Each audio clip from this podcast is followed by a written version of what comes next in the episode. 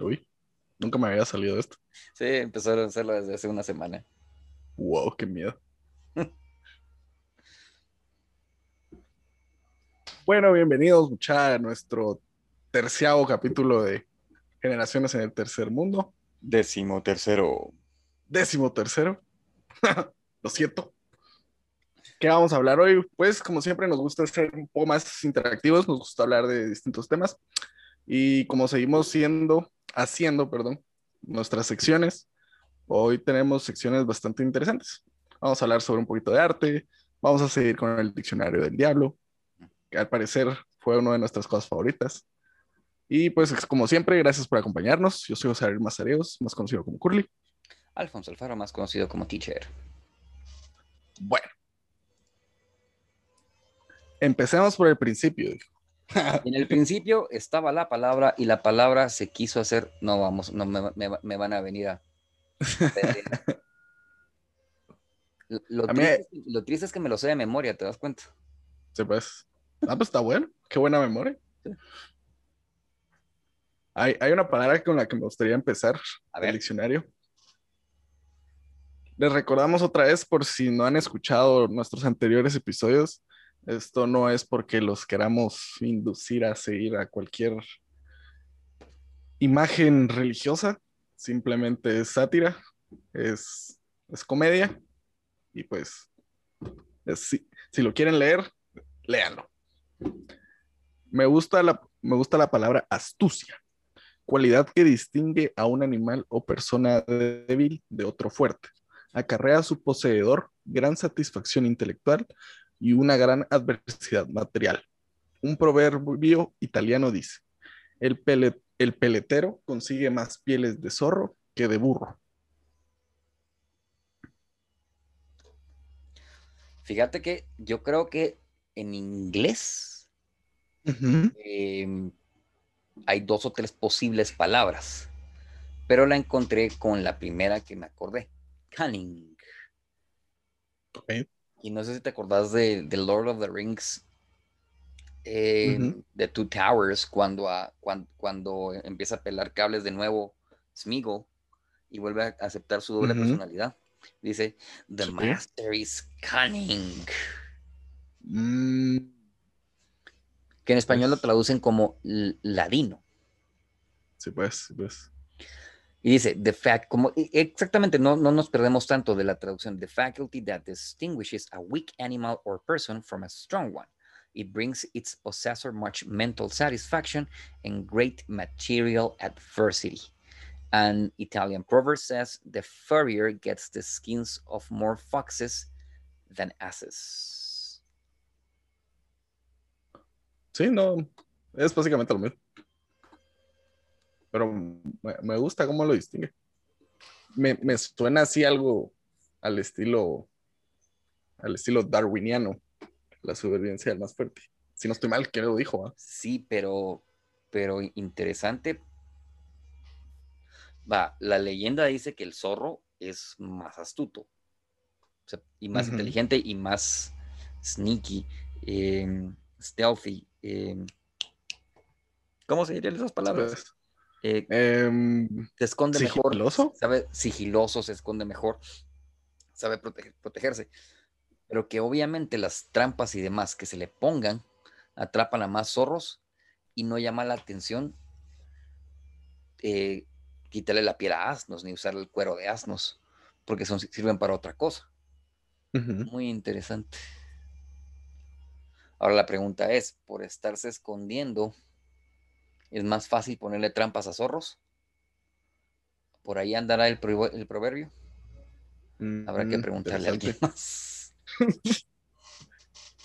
¿Dónde estará Ambrose?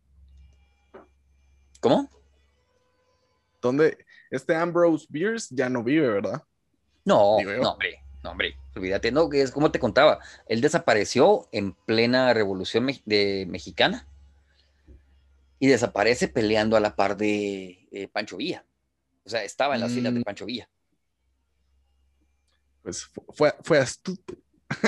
literal, literalmente, ahí sí no, no puedes decirlo de otra manera. El tipo se, se va a Estados Unidos a saber con qué tipo de vida, pero él ya había logrado esta compilación, creo yo. Por lo menos, o sea que plata necesariamente creo que no le hacía falta. No sé. Habrá registros tal vez del, del, del IRS de la época que nos podrían confirmar eso. Pero, si acaso. Pero eh, se decide que se encampana con la, con la imagen de Pancho Villa, porque obviamente sabemos que se le vendió internacionalmente al señor. Eh, se va a sus filas, lo aceptan y desaparece. Wow. Entonces eh, nunca se confirmó si, si, murió o si se le perdió en batalla. Solo se desapareció. Wow. Mm, no es difícil desaparecer, es más o menos difícil desaparecerte en estas épocas, pero en aquella época se me hace que no sería, hace 40 años no era difícil desaparecerte.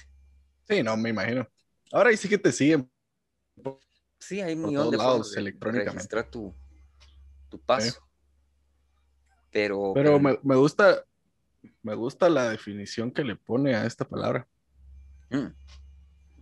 Creo que realmente sí, pues yo no soy para decir que soy más inteligente de mucha gente porque pues eso no, no lo sé, ¿va? pero sí me considero una persona astuta en, ciertos sentidos.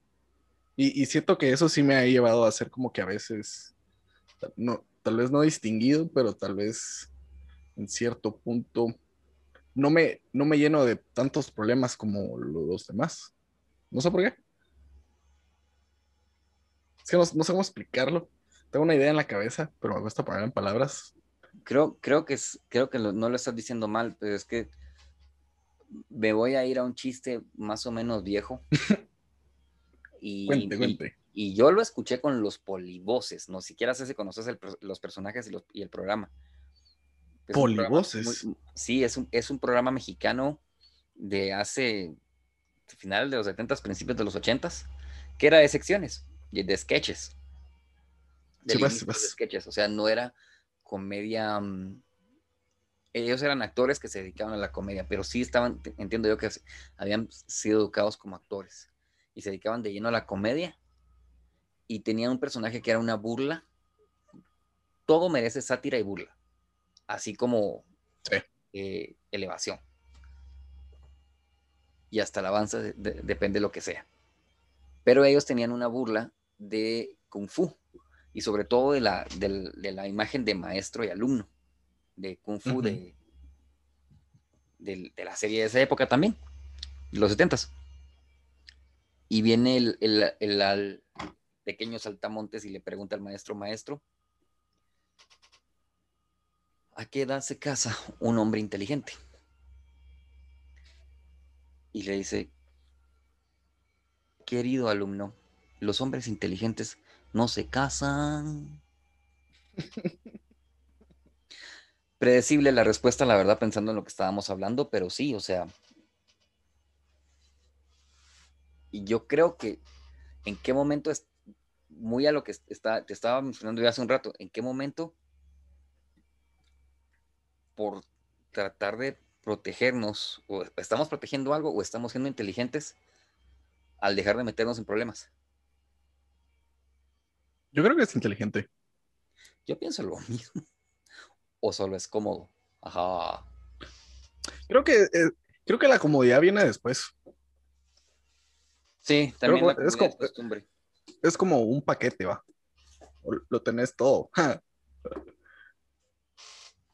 sí, es que yo creo que llega uno, uno en, en algún punto en su vida y dice así como, bueno, ya, ya mucho va.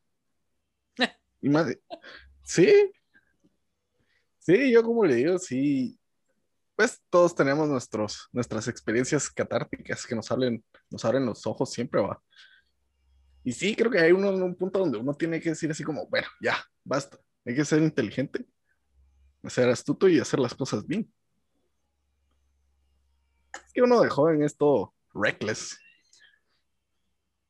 Y, y, y, pues yo no, yo no pensaba tanto así como, pues, usted realmente me conoció en, mi, en mi fase de colegio tranquila. Pero por, por, lo mismo, porque yo ya había dicho así como, bueno, ya, ya es el último año, tengo que al menos empezar a agarrar la onda. Ajá. Y, y vi como, como poco a poco fue, o sea, fue, fueron mejorando las cosas, tanto, tanto en el colegio como en mi casa. Y realmente cuesta, ¿va? o sea, realmente cuesta así como que evitarse, evitarse todas esas cosas, pero al fin y al cabo, sí le, le, es beneficio para uno. Puedes decir que en cierto punto tenés una mente no libre, sino tal vez tranquila. No estás con ese, con ese cosa en la cabeza así como de, de, que algo va a pasar o, o, alguien te está buscando o algo así, ¿no? no sé.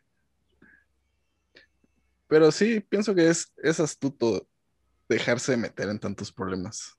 Más si son problemas así que uno realmente puede cambiar. Pues cada quien tiene problemas en su vida, pues, pero. Pero siempre hay formas de solucionarlo, yo veo.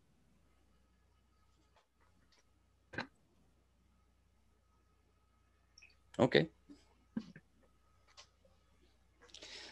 Yo, la verdad, yo me voy por el lado de, de qué, prefiero evitar. Yo tuve que hacer, tuve que volver a salir en nuestra época de pandemia. Y no es que la ciudad tenga restricciones porque sabemos que no las tenemos. No. Pero sabemos que todos todavía tenemos, empezamos a volver a vivir, si no el mismo miedo del inicio de la pandemia, un nuevo miedo de que no sabes si te va a tocar, la no es la presencia de que te enfermes y te muras, sino que es posible que la infección te cambie y no sabes cómo te va a cambiar. Sí. Es latente, genera tensión, pero no hay, pero es como que aceptamos esa sombra encima de nosotros. ¿Me explico? Sí, pues, sí, pues. Pero me fue muy fácil sobrellevarla porque salí en la cicle. Entonces fui a hacer mis mandados en bicicleta a más o menos una, hasta una distancia de casi 8 kilómetros.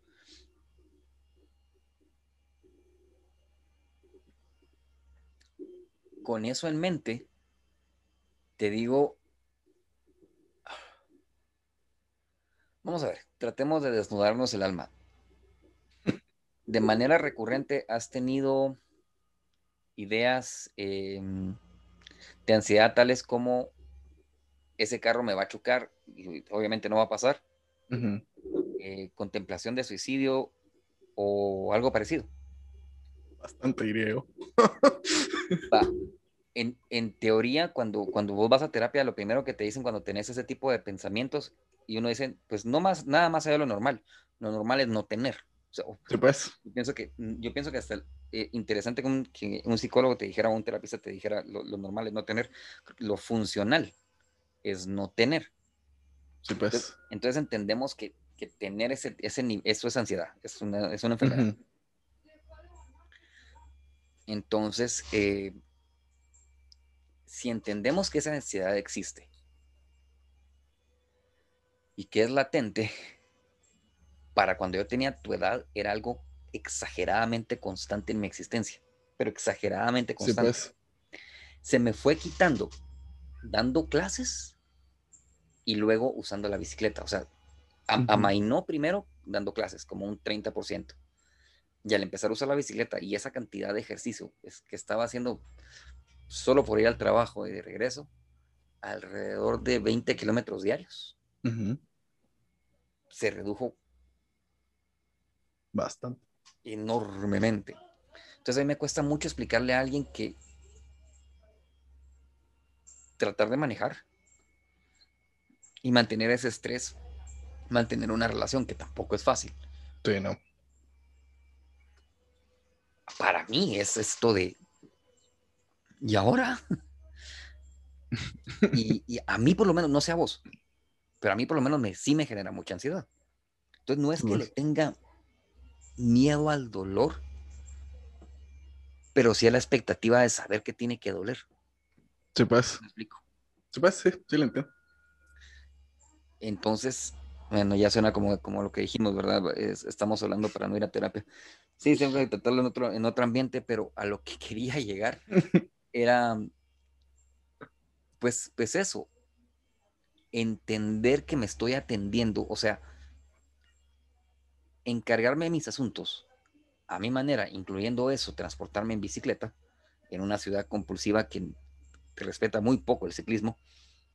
Exacto me resulta más mentalmente sano que la opción de estar en un vehículo y que en algún momento, en algún semáforo o en algún cruce, yo siento que un carro se le va a venir encima a ese, a ese vehículo, que alguien no va a respetar una regla y algo va a pasar.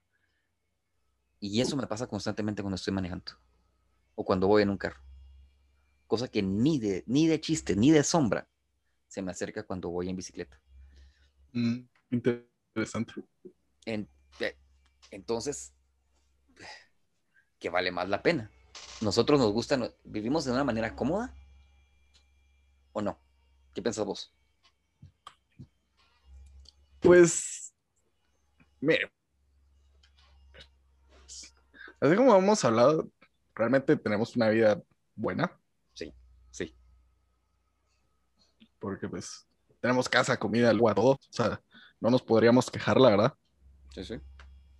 Pero una vida cómoda mentalmente, yo creo que no se puede tener. Es, muy difícil. Y, y pues al menos, menos para mí, porque es como, es como uno encuentra la comodidad, pero lo que en cierto punto me afecta es saber que algún día se va a acabar. Hmm. Y pues tal vez así lo explicaría. Pero va, vamos a eso. Ah, utilizas mucho la, la expresión de que no somos frutas para madurar. Pero entonces, ¿qué es crecer? no sé. Yo pienso que crecer es más como. Es como tener más conocimiento. Es como que saber. O sea, no puedes no saber mucho porque realmente ser viejo no te hace. Pues, o sea, me refiero a ser grande no te hace ser sabio, porque si fuiste menso de, de pequeño y no lo cambiaste, vas a seguir siendo menso de grande, pues. Entonces, creo que crecer es como darte cuenta de que uno no es, uno no es inmortal, ¿va? que uno tiene que guiar su, la vida, bueno, guiar su propia vida para la comodidad de uno mismo.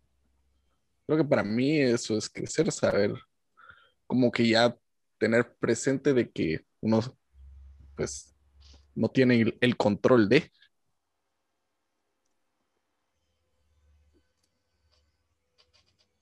Ok. Ok. Bueno. Mira, una de las cosas que yo siento que está en nuestra comodidad es hacer esto. No empezamos un podcast esperando eh, vencer a, ¿cómo se llama este? ay, ay, ay, el de, el, que está en los memes de, de UFC. Joe Rogan. Joe Rogan. no, no empezamos un podcast queriendo vencer a Joe Rogan, pero definitivamente inspirados porque él tiene un podcast que prácticamente es un programa de radio y también el, podcast que más eh, descargas tiene.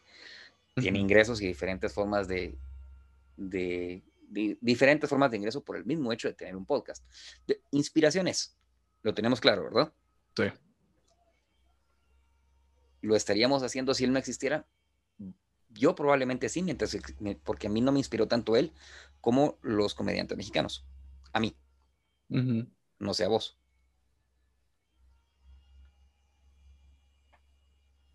Pero. Pues. Si, era pregunta, no, si era pregunta, si era pregunta, si era pregunta, no sé, no sé qué te inspiró más. Ah, ah me, yo, pues, es, últimamente, creo que al, estar ya en la U, creo que como que ya me di cuenta de lo para qué lo y me di cuenta para lo que realmente sirvo. Y eso es comunicar. Y, se me hace tan fácil y, me gusta un montón, y usted lo sabe, que me gusta un montón cualquier forma de comunicación. Y, pues creo que eso, eso fue lo, el primer motor, ¿va? El, el deseo de, de comunicar o de compartir. Ok.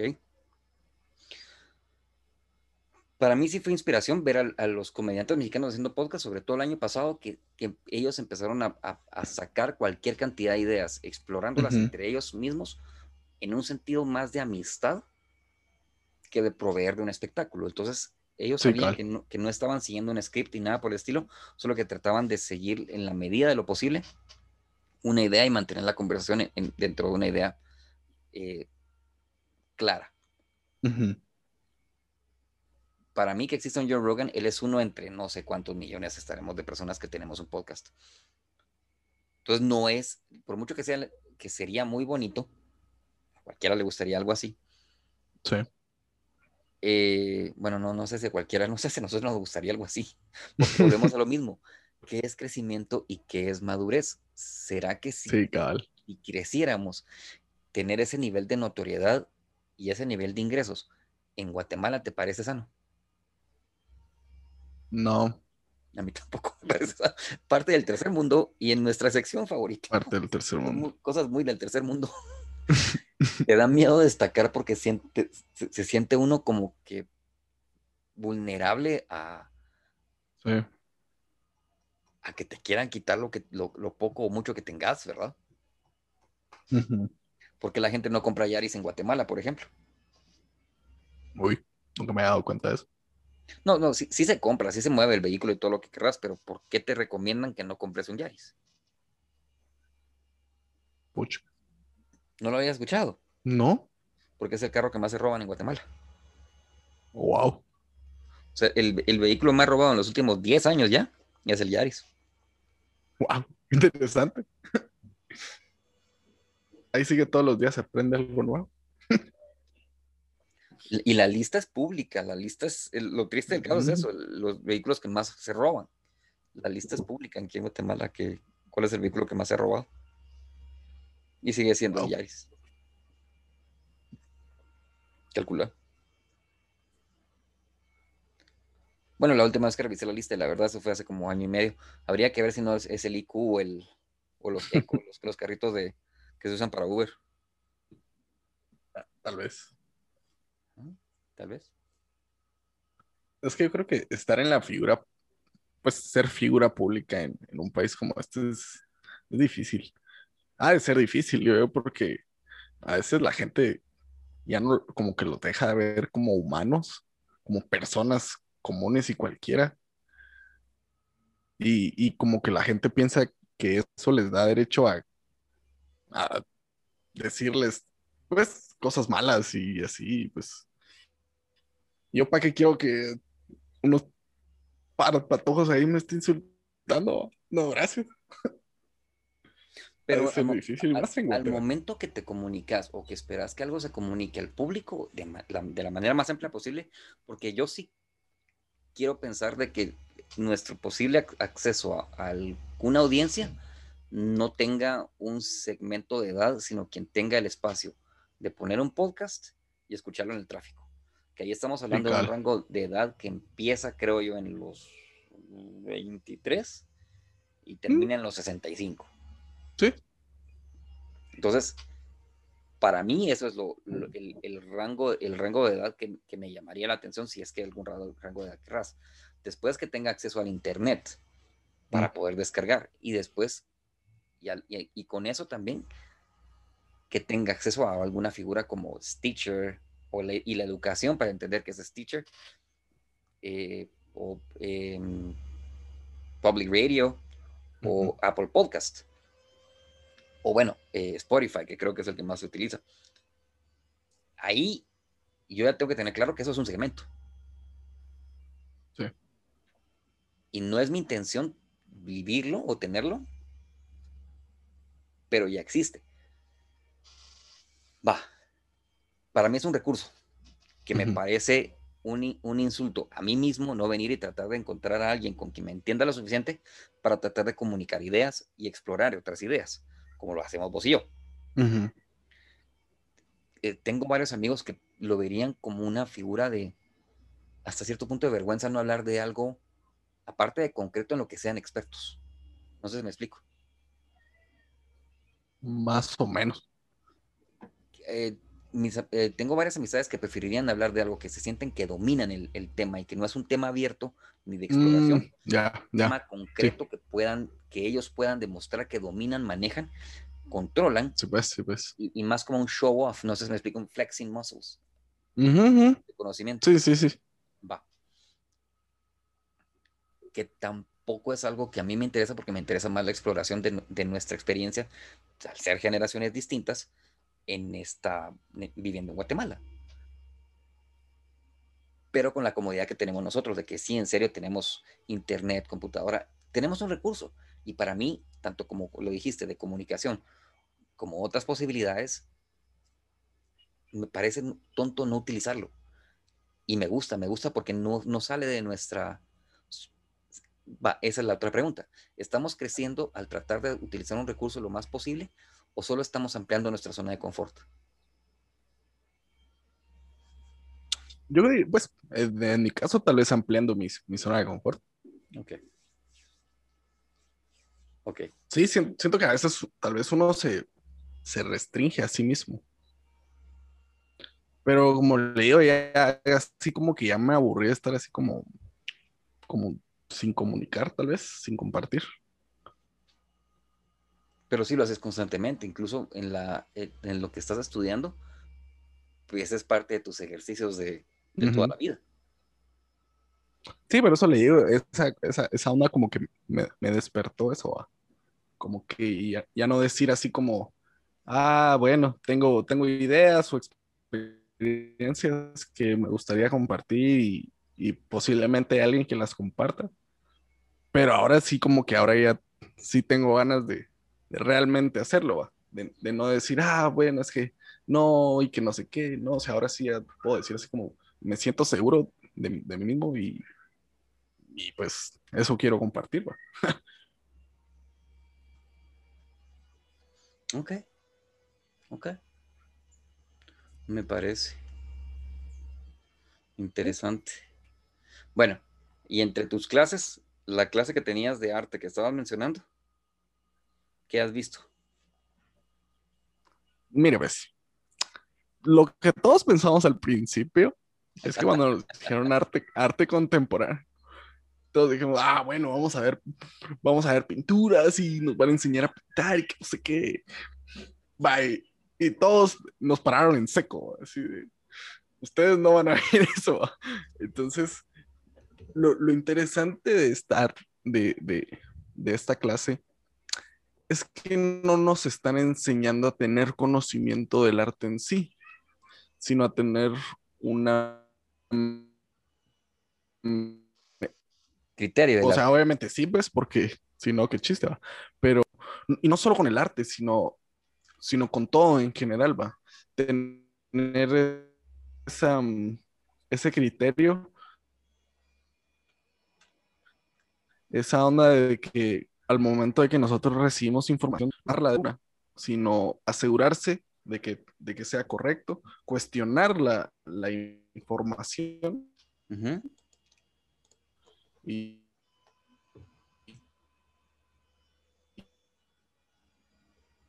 y críticos y que no mucho y yo creo que ellos pensaron bueno vamos a ver obras y nos van a poner fechas y todo. Más realmente no nos van a no nos van a poner a pensar cada cosa que digamos, expongamos o presentemos, güey. Y pues, a mí, a mí me gusta, realmente, a mí me gusta, porque en cierto punto, con, con esto del internet, tal vez a veces uno pierde criterio, tal vez uno, uno se acostumbra a que la información que esté ahí, uno dice, ah, bueno, está bien, va, está correcta porque está ahí. Entonces, eso es lo que me está gustando, va, que, que que ahora me está creando más, más, oh, sigo repitiendo el criterio y me, me, está haciendo como que más dudar y, explorar más las cosas a fondo. o sea que Así como lo de, lo Yo te quería preguntar, vos qué pensabas de lo de las boyas amarillas que pusieron en un, en un paso de desnivel. No, no vio eso, hace como dos las semanas. ama- Ah, la- lo del. La... Ajá. Mira, no, pero sí lo hablamos, sí lo hablamos en algún momento. Las, la, la- la- el, nuestro querido. eh, la, representación de la discapacidad por ceguera que está puesto en, en un paso de desnivel. Eh, ha- ha- hacemos, ha- hacemos eh, hay, que hacer la salvado- o hacer la anotación de que eh, en un paso de desnivel en Guatemala se hizo un en sistema braille se hizo una palabra. Por supuesto, volvemos, me repito, en sistema braille, en un paso a desnivel sobre una pared, se hizo un, una anotación hacia la marimba, ¿correcto? La marimba se llama el paso de desnivel. Lo, que dice, lo que dice el mensaje es Guatemala, todos somos Guatemala, Guatemala somos todos. Guatemala somos todos, todos somos Guatemala, todos somos Guatemala, Guatemala. Entonces, eso es lo que dice en sistema braille. Entendemos que el braille solo se entiende al tacto. Lo que está sobre una pared no está puesto para el tacto, sino está puesto como una, como una forma de, de edificio para hacer ver o para, eh, creo que es con la intención de hacer visible al, la discapacidad. ¿Estoy de acuerdo? Estoy en lo correcto, perdón. Sí, pues es que, sí, sí, Va. Yo vi millones de críticas al respecto y una de las más, de las mayores críticas era diciendo que algún ciego se iba a poner sobre la pared como al Spider-Man a brincar por todo eso para poder leer lo que decía el, el- el mensaje en braille. Em, yo creo que como toda actividad, como hemos hablado, la fe organizada, la fe, la- las creencias, las tradiciones, lo que a vos te guste, lo que a mí me guste, todo lo que sea humano, está sujeto a la alabanza, a la sátira y a la burla, y al ridículo también. Sí. Entonces, la única alabanza que yo logré leer de dos personas era diciendo que una persona ciega dijo, ok, entiendo que busquen representarnos en alguna forma y me alegro que alguien esté tratando de hacer ver que aparte de, de herramientas para que yo pueda movilizarme como las, el- las guías para Ujú, ciegos, de- ujú. para bastón de ciegos en, la- en algunas zonas de la ciudad, o eh, los semáforos con, con botón y sonido, Sí, que, son de- muy limitados también. que son muy limitados, hay muy pocos, entonces, eh, que aparte de eso, que es una representación por herramienta, existe una representación por valor. Entonces alguien dijo que, que un ciego hizo ver eso, que, eso no es una herramienta, pero que es una representación de valor, de que ellos, eh, de que ellos existen y que una y se les tiene que recordar a la gente constantemente de que lamentablemente se nos tiene que recordar de que no puede venir a decir pobrecito el ciego, sino que esa persona tiene un valor por sí solo. No sé si me explico. Sí. Entonces. Esa fue la alabanza. La crítica, obviamente, la- eh, yo solo vi un- una alabanza, una, una forma de hacer eco en que la cosa no estaba mal hecha, ni su espíritu estaba mal, estaba mal dirigido. Por supuesto, yo creo que vos y yo lo que más vimos y, y nos, nos reímos y nos hemos reído 60 millones de veces es cuánta burla se le ha hecho. Sí. Con la que también, muy honest- si no est- eh, esté de acuerdo o no, me dio risa. Sí. Tan sencillo como eso. Entonces, que está bien o está mal, que mucha gente dice, porque también salió la crítica de que solo para, para gastar dinero o para hacer ver que estaban haciendo algo y pusieron un adorno ridículo. Sigue siendo ornamentación y cualquier adorno para, para quien sea va a ser ridículo. Yo no, o sea, yo conozco más de una persona que probablemente no le guste tu Joker ahí en, las- en la pared. ¿Ya? Y a mí Linguad me puede venir a juzgar, me puede venir a pedir dinero por esta foto que tengo aquí atrás mía. No porque, no, no porque ellos no les gusta tomar esa foto. Entonces, si me hubiera tomado una foto en el árbol, tal vez sí. Les tenés que dar crédito. Imagínate, calculaba. Ya creo que solo te puedes tomar la foto en Yavin 4 porque no puedes decir que estás en Tikal. estupidez. yo entiendo que necesita. Va, es, eso, eso sí me parece que, que merece crítica, burla y hasta más no poder, porque sí fue una actitud estúpida de Linguat. Eh, yo realmente nunca entendí cuál era la verdad. Porque si se da cuenta, había, estaba la versión del grupo de este de, de Guatemorfosis y estaba la versión de, de, Linguat. Sí, porque Linguat dijo que no. Ajá, el Linguat dijo que ellos jamás dijeron que quitaran, quitaran, quitaran las imágenes. Porque votaron el video de una vez. O sea, ellos, yo pienso que ellos dijeron, bueno, muchachos, evitemos los clavos y pup, pup, votémoslo, quitémoslo de una vez. Pero no, no entiendo yo, realmente no confío en el Linguat. Porque yo creo que en algún punto alguien se dio cuenta del Linguat.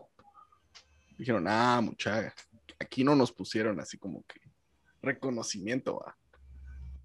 Pero después el Linguat salió diciendo de que ellos jamás dijeron nada. Y ahí se empezó un montón de bolas y salieron un montón de cosas que ya ni se sabía cuál era cierto o cuál era no. Pero ahí vamos a un temita más o menos delicado. Si las imágenes no eran las que usa Linguat, sino eran imágenes que ellos tomaron, probablemente con tomas y de lugares, de, o sea, si vamos a Tikal, puedes hacer cuatro tomas de lugar. O sea, hay cuatro formas, hay cuatro ángulos que puedes agarrar, punto. Tal vez seis, pensemos. Pero el sexto, que es el de en medio, no te, va, no te va a ayudar a hacer gran cosa más que hacer un ping-pong de un templo al otro. Pero de ahí o te pones detrás de un templo para filmar el, anterior o tomarle fotos al otro y te pones detrás del otro templo para ir a tomarle fotos al otro. Pero de ahí no vas a poder hacer otra cosa. Que es muy probablemente algo que tenga Linguat. Entonces, si viene Linguat y me dice cualquier cosa que se parezca a una foto que nosotros hemos tomado, ¿es propiedad intelectual de Linguat? Ah, ¿cómo así? como así? O sea, yo entiendo que no tengan fondos porque no hubo ninguna actividad el año pasado. O sea, que ni, Semana Santa. Que a, 15 días de toda la huella de Semana Santa, de lo que la gente ya había probablemente se programado y pagado más de algún boleto. Sí. Chipotle. Y habrá habido un poco al final de año, probablemente octubre, noviembre, diciembre. Algún nivel sí que nunca iba a ser de recuperación, un poquito. Iba, a ser un poquito de mantenimiento. ¿Sí? Sí. Y esta Semana Santa tampoco fue de recuperación. No. Lo tenemos claro. Fue lo, quien pudo salir a trabajar lo hizo como, como, podía. Sí. Pero no sé de dónde gana el Linguat. Yo entendía que el Linguat es semiautónomo. Yo entendía que tenían presupuesto del gobierno. Y, yo, a mí por lo que me enseñaron en ciencias sociales, así debería ser. Entonces, la existencia de la entidad en sí no está limitada a los ingresos que pueda recibir de los derechos de autor. Sí, ¿no? No entiendo por qué alegar, aparte de llamar la atención y ponerse los dos grupos en alguna figura de, evidencia para conseguir protagonismo. Quizás, o sea, es que es muy raro el, caso. Saber, saber. Bien, Yo al final nunca les entendí, porque o, o ellos querían tener propiedad de las fotos o solo querían reconocimiento. Ah, o sea, no sé, no sé. Pero esa es la pregunta. Imagínense, ¿y el video de hace cuántos años es? Es como, es, yo tenía como 11, 12 años. Sí, por lo menos tiene 10 años. Pero ahí volvemos a la pregunta. ¿Las tomas son de un fotógrafo de Linguat, con equipo de Linguat, con un guía de Linguat, con, con, el visto bueno de Linguat, eh, con alguien dentro de la entidad que dijera, nosotros tomamos el video y él le puso la música? ¿O fue el equipo de, Ricardo Arjona y el equipo de Guatemorfosis diciendo, no, pues Guatemala tiene esto, tiene lo otro, tiene aquello, tiene lo... Yo lo que creo y, he visto es que cuando uno quiere hacer una producción de, ese calibre, porque realmente es es, una gran producción hacer un video musical. Uno obviamente tiene que pedir autorización para poder grabar ahí. Pero depende de dónde. Creo que al momento de que. Ajá. No, o sea, si, si es Parque Nacional y, vas a hacer un video de, ese calibre, pues yo digo que sí has de tener algún tipo de autorización de parte de ellos que te digan, ah, bueno, ustedes sí pueden grabar aquí. Pero, pero es ahí a lo que vos decís, vos, que el video lo grabó el equipo de Guatemorfosis, el equipo de Ricardo Arjona. Entonces, no sé, no sé realmente qué era lo que quería el Inguat. Nunca, nunca entendí muy bien. Pero esa es otra cosa que no entiendo y que tendríamos que ahondar, porque no sé si siquiera hay alguien que nos pueda guiar un poquito más en eso. Eh, ¿Tenía derecho el Inguat a alegar ahí? ¿De qué manera? no, realmente, realmente no. O sea, vos no, puedes decir, Aparte, el, el, el video lleva años en internet. Pero deja que lleve años. El precedente de decir, si vos tomas un video, lo subís al internet, alguien lo mira, conseguís un millón de vistas, vos le debes dinero al lenguaje. Para nada. yo entiendo que no. Sí, no, no, saber. Samara no la hace, hombre. No, es que eso es lo que voy. Yo pienso que simple y sencillamente es, fue un error, una, una gana de, ver si, si lograban sacar, no sé, tal vez bajarles algo, sacar plata, porque obviamente, mira, los dos sabemos que hasta, la mala publicidad te puede ayudar. le pasó a Portillo, le pasó a Jordan Peterson y le, le ha pasado a cuánta gente, incluso Trump. Sí.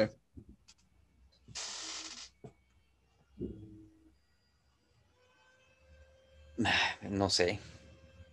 Me cuesta creer que, no sea algo más allá de circo o un error de alguien que estaba diciendo, no, el lenguaje tiene que ver cómo percibe ingresos y los va a cobrar de esta manera. Que se me hace muy probable hasta que se metieron con un equipo que no se iba a dejar y dijeron, ay, juela, gran. ya los fregado. no, e, no era por ahí. Simple y sencillamente darte cuenta que no era por ahí. Pero vuelvo al punto, no sé de dónde consigue sus ingresos en Linguat que dependa de qué haces, no, de, del, pues es el Instituto Guatemalteco de Turismo, pero depende de hoteles, de viajes, de peajes, de asistencia a algún lugar. No sé. Sí, no, buena pregunta. Deberíamos investigarlo, la verdad. Vamos a tener que investigarlo un poquito más. Sí. Y mi pregunta era porque quería que platicáramos más del, arte moderno, del contemporáneo, porque de ahí nos habíamos agarrado y mira dónde paramos. Sí, es que quería regresar a esto de las, de las boyas amarillas, vamos, porque yo al principio, es que, es que yo al principio, cuando vi los memes y, y, y, y ya me puse a ver, dije, pues, qué mulada, o sea, solo, eso digo, como, qué mulada. Pero cuando, cuando recibí esa clase de arte y, me puse a pensar, bueno, vamos a ver qué, qué, qué hay más allá de, de eso. Entonces, para empezar, creo que ni la mitad de la, ni la mitad de las personas que hicieron los memes sabían que decía el mensaje. Y, realmente lo que, lo que ella quiere pues, es que obviamente no es, no es, no es una obra para personas ciegas, porque como vos lo dijiste, no, no va a venir un cieguito y se va a poner ahí a lo, a lo, a lo Peter Parker.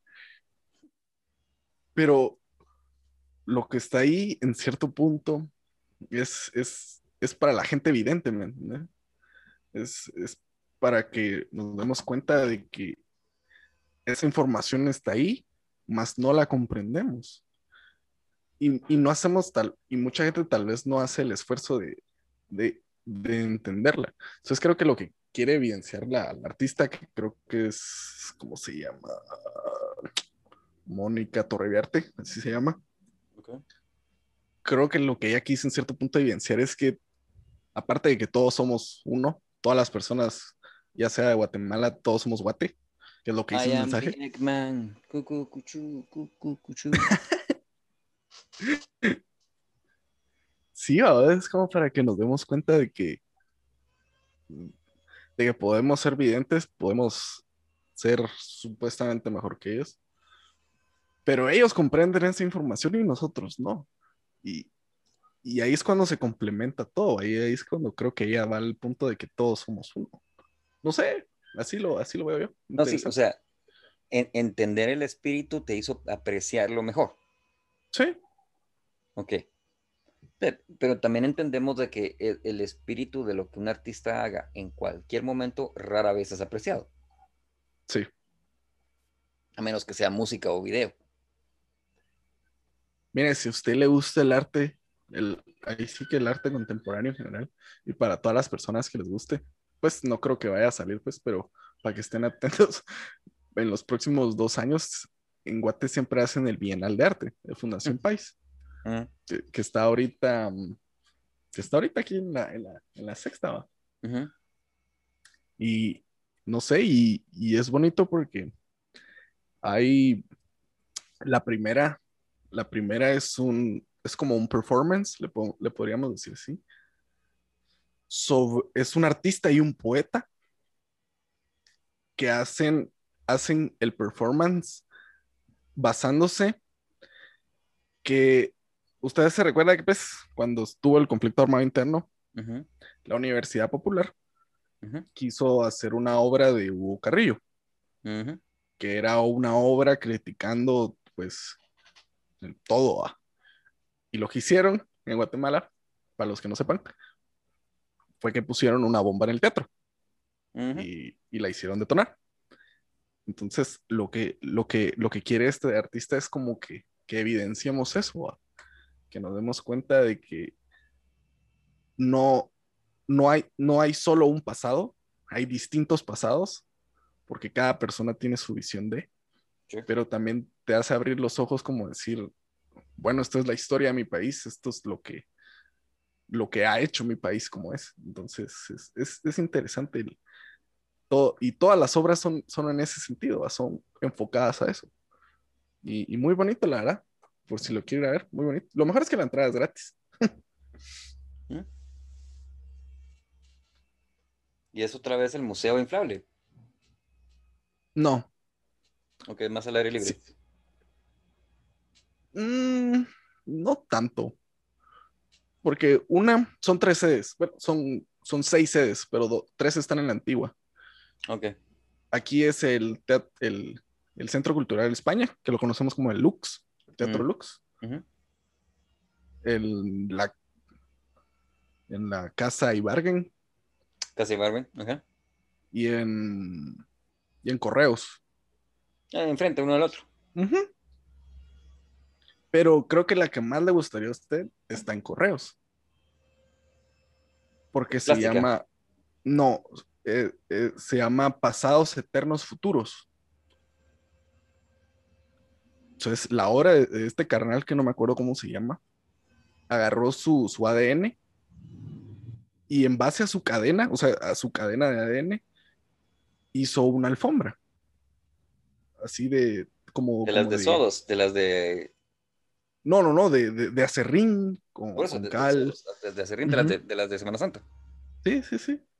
Pero lo interesante es que él usa así como que el color azul índigo, Ajá. que fue uno de los colores que, de uno de los primeros colores que trajeron de África. ujú.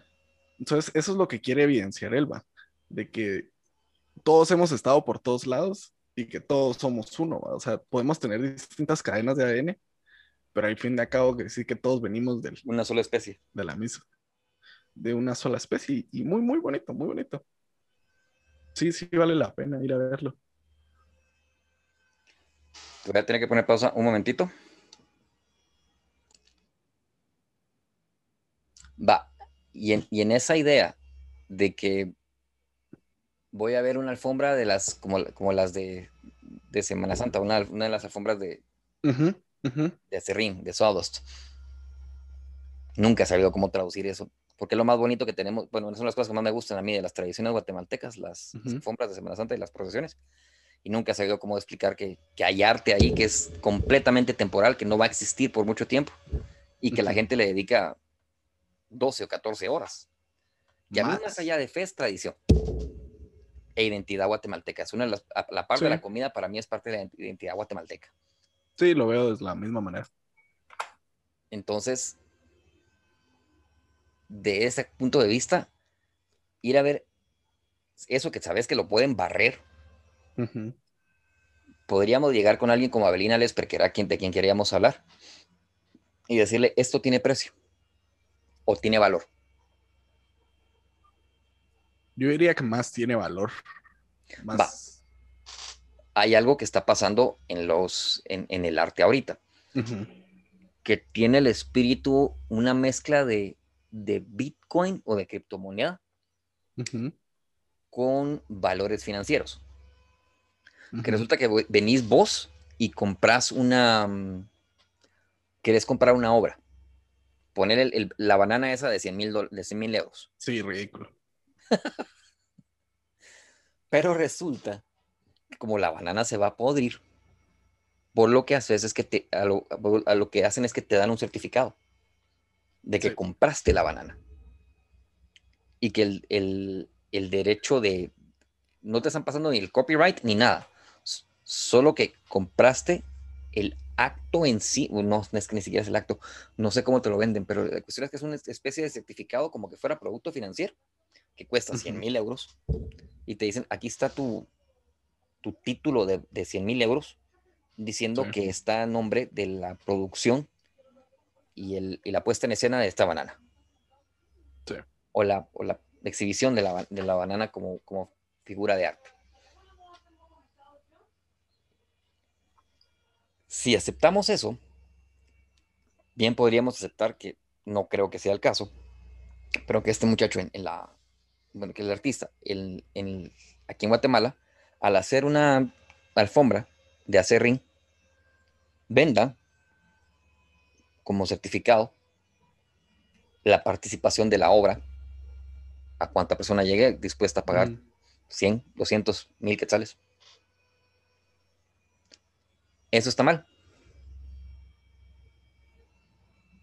Mira, pues, no tanto, porque ahí sí que como, como, como lo dice Avelina, lo que vende Samara, pues, lo que, como la banana y que para mí realmente es un poco tonto. Usted no sé, no sé si ha oído hablar de Piero Mazzoni, creo que así es. Creo que sí, pero déjame, me refresco la memoria con algo. Lo que él, lo que él hizo, que, que fue muy marcado, Ah, ya, ya, sea, la, the shit, cans. Mierda de artista. Mi artista. Ajá. Imagínense, en ese El, entonces el azul de Manzoni. estaba valorado al precio del oro en ese día, en, ese, en, en- en esos años. Sí. Y es que es, puede ser de un artista famoso, pero no tiene contenido, no tiene, no tiene un valor propio, ¿me entiende? Le da valor, ahí sí que las, la- la- las otras personas y, y eso es lo que están haciendo mal, va, que ahora consideran arte cualquier cosa que haga alguien famoso y, y- lo venden porque ya no hacen, ya no hacen arte para, para expresar, ¿me para, para, para trascender, para, para establecer algo en la historia, sino ahora es por dinero, ahora es por, por, por querer hacer algo fácil y, y recibir ingresos. de- y son millonadas, o sea, hay muchas horas que uno dice así como, ¿what? ¿Qué es eso? Ahí? Fíjate se- que a- alguien que se critica mucho es Jeff Koons. Y yo te diré que las obras más populares de Jeff Koons sí son una estupidez. Pero ha hecho otras cosas, él explorando sus, su- algunas de sus limitaciones. Hay algunas cosas que vos decís, bueno, se nota la necesidad de explorar y querer hacer algo Sí. de diferentes formas. Eso para mí sí tiene valor. Ve. Tenga precio en el mercado, son otros 20 pesos, pero Ujú. valor sí tiene. Sí, cabal. Es que a eso, a eso es lo que me quería llegar, va. que ahora es difícil, pues no es difícil, porque el chiste del arte es que no necesita explicaciones, vos. O sea, el arte no, no necesita que alguien te diga que, que es, esto significa esto y esto y esto, porque ese es el chiste del arte, que, te, que, que no tenga explicación. Pero lo que voy es que dé a entender sin necesidad de un mediador. No sé si me, me, sí, sí, sí, sí, sí. Y, y, y, para mí eso es lo que, lo que vale, va. Que, que tenga un valor propio la obra, que no sea solo algo random, sino que realmente tenga un valor. Que no sea solo algo así, ah, soy famoso, me voy a echar unas rayitas así en una hoja de papel y lo voy a vender. Va, pero búscate ahí rapidito y, y si te sale bastante Roberto Ferri, con doble R. Roberto Ferri. Ajá. Roberto Ferri. Ok, ok. Es un clásico, por completo. Hasta, hasta dudarías de pensar de que sea un artista moderno, ni siquiera con 35 años. Wow. Wow. Y mira sus pinturas, pues. Qué nivel, qué nivel. Ya, es muy difícil decir. Ah, también eh, Jono Dry, pero como, es que no sé cómo se, pronuncia su nombre, pero sí. Eh, J-O-N-O, el apellido es D-R-Y, si no estoy mal. Creo que termina con E. que es dibujo en, él, hace, él no pinta, pero bueno, pinta con, con, lápiz o con grafito. ¿Cómo, ¿Cómo, dijiste que se escribía? Yo no, pero con J. No como yo cono, sino que yo no, con J y el apellido es D-R-Y-E, creo.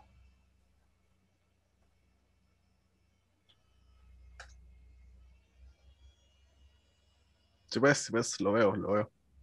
Va, mira, a mí no me gusta el hiperrealismo. No me gusta, me parece algo vacío. ¿Ya? Eh, la capacidad de que me digas que tu mente y tu, práctica te, te, va a tener un mes trabajando en una pieza o seis meses trabajando en una pieza para representar lo mismo que te puede representar una fotografía, me parece algo inerte. Sí, pues. Sí. Le miro más valor a, cualquier trabajo de Bob Ross que alguien que me dice que puede hacer hiperrealismo. Pero si el hiperrealismo sí le miro valor como ejercicio. Sí, cabal, O sea, si yo me pongo a hacer un ejercicio y quiero entender bien sombras, luz, valores y línea, pues hago, trato de hacer algo hiperrealista y después miro qué hago con eso que, tenga una, un, valor como de creatividad más allá de lo que podría representar una fotografía. ¿Nos entendemos ahí? Ahorita todo tiene que ser muy confuso porque vos y yo somos asiduos de jugar juegos de video. Sí. Y ahí la manipulación de la realidad es absoluta. Sí. O sea, grabaron a, a, seis, ocho pelones, tal vez doce, haciendo cosas en, una, en un espacio de, eh, completamente en croma. Hasta su rostro estaba eh, enmarcado en croma. Sí, sí. Y esa manipulación de la realidad ya la viste. Entonces la creatividad ahí existe. Sí. El arte también está ahí. Pero ya no podemos, pero no podemos venir a decir, sí, esto es arte, pero está hecho para las masas, entonces por lo tanto no tiene valor como arte. Pues desde mi punto de vista, sí tiene valor.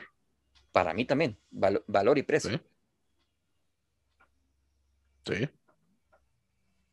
Porque creo que hemos visto muchos juegos que realmente tienen un arte, pues, Precioso. Impresionante. Precioso, precioso. O sea, solo, solo la capacidad de representación de las ciudades medievales de, Florencia. Sí, increíble. El Egipto antiguo. Uf, pasáis. Entonces, para mí eso es, eso es arte. Con un valor inmenso, pero que al ponerse en un precio para, el público, la gente lo deja de ver como arte, pero es un espacio, y lo mira como un espacio virtual. No es solo eso, ahí hay arquitectura, ahí hay pintura, ahí hay eh, manejo de luz, hay muchísimas cosas que a mi juicio es arte por completo. Y ahí voy a, estos dos artistas que te acabo de mostrar. Roberto Ferri es prácticamente un, bueno, no sé si barroco o renacentista, tal vez más barroco. Sí, barroco. Porque es así oscuro. Sí. Pero dramático, dramático. Sí. Pero ¿dónde pondrías a John O'Dry? Porque él es hiperrealista. O hipersurrealista. Sí.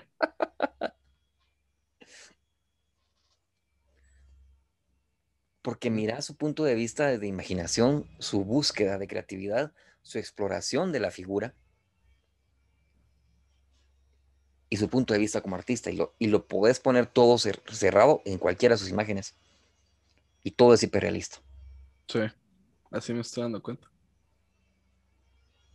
Para mí ellos son mm, e, ejemplos clave del, arte contemporáneo moderno. Del arte contemporáneo, perdón.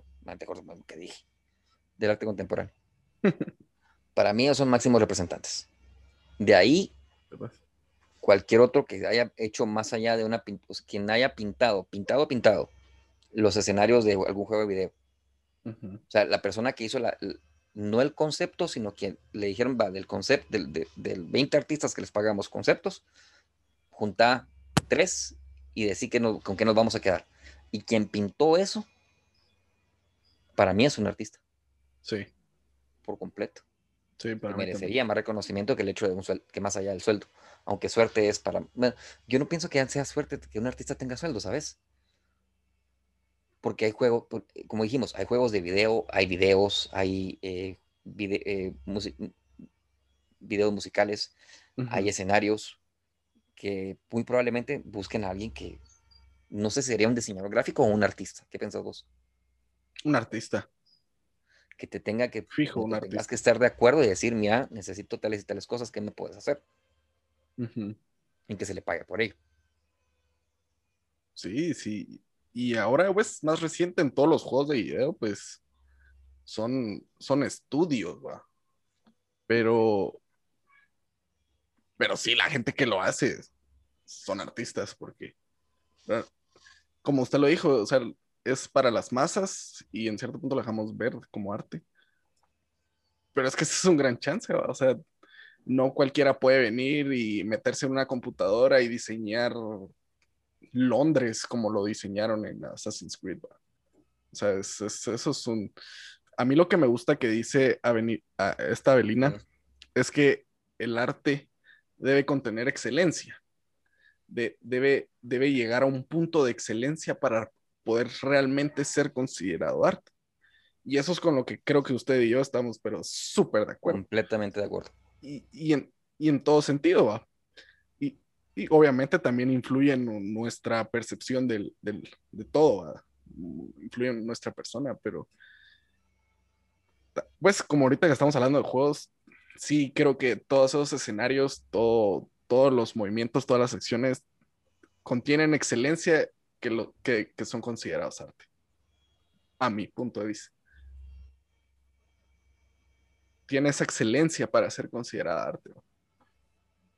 No, para mí sí, las figuras de, de, los, los concept art, después de que una, un estudio te dijo, va, ya, ya se vendió, la sin sin dejar de tener peso o porcentaje para el estudio que te haya generado. Me voy a The Witcher. The Witcher tenés un, eh, ciudades polacas, o por lo menos eh, eslavas de la época, del, pensemos, siglo XIII, siglo XII. Em, que tienen demasiados ambientes, demasiados detalles y muchas figuras. No, no, es que em, mucha representación de diferentes ambientes que quienes los hayan iniciado, para mí deberían de tener el suficiente derecho de decir, va, mira, quiero buscar un coleccionista o quiero buscar coleccionistas y ver si les puedo vender los originales que te mandé a vos. Como ya, ya, ya, tienen precio en el mercado, sí. déjame vender esos originales. Claro, cuando son eh, figuras digitales, pues ahora solo sería un, NFT, pero un NFT todavía le, encuentro, lo discuto mucho porque volvemos a lo mismo. Un NFT es solo el, derecho a decir de que participaste dentro de una obra y es una especie de, sí, sí, sí. llega a tener sabor a, lavado de dinero. Pero, pero aún así, o sea, yo sí pienso que el, el estudio ya vendió y no ha dejado de vender. Sí, Project Red no ha dejado de vender. Entonces, bien podrían decir y dejar al artista decir, bueno, miren, miren mucha,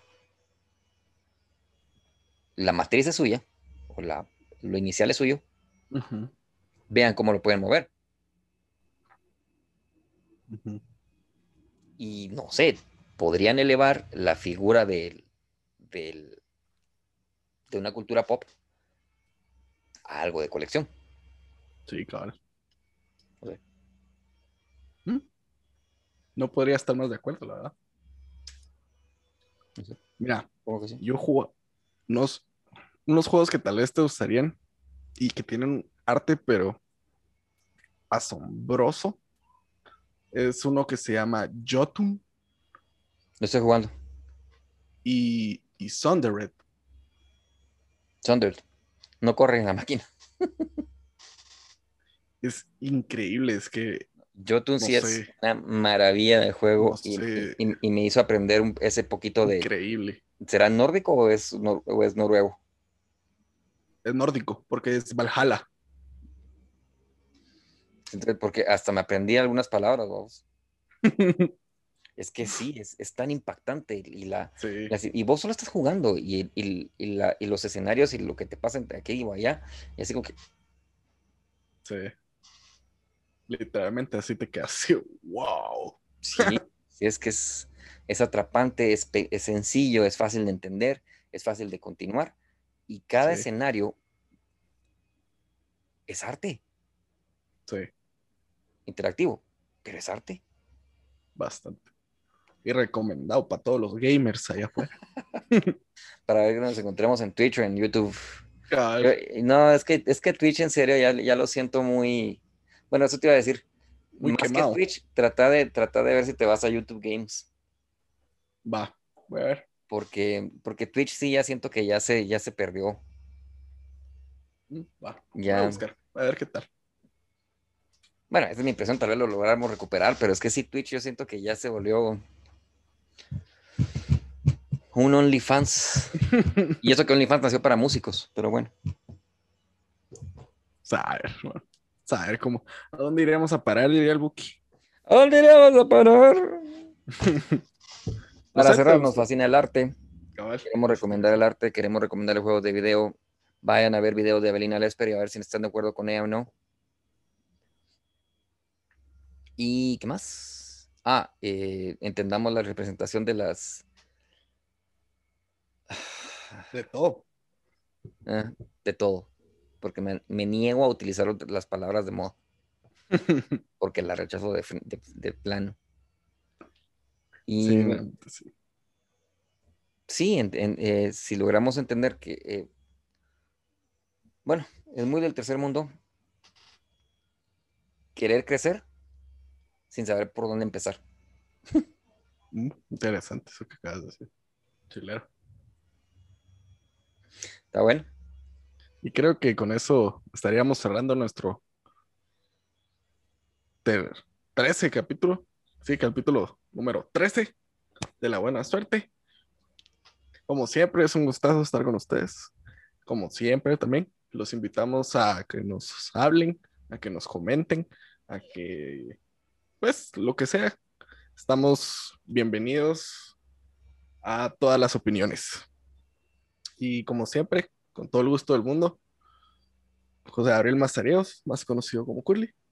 Alfonso Alfaro, a mí me dicen teacher.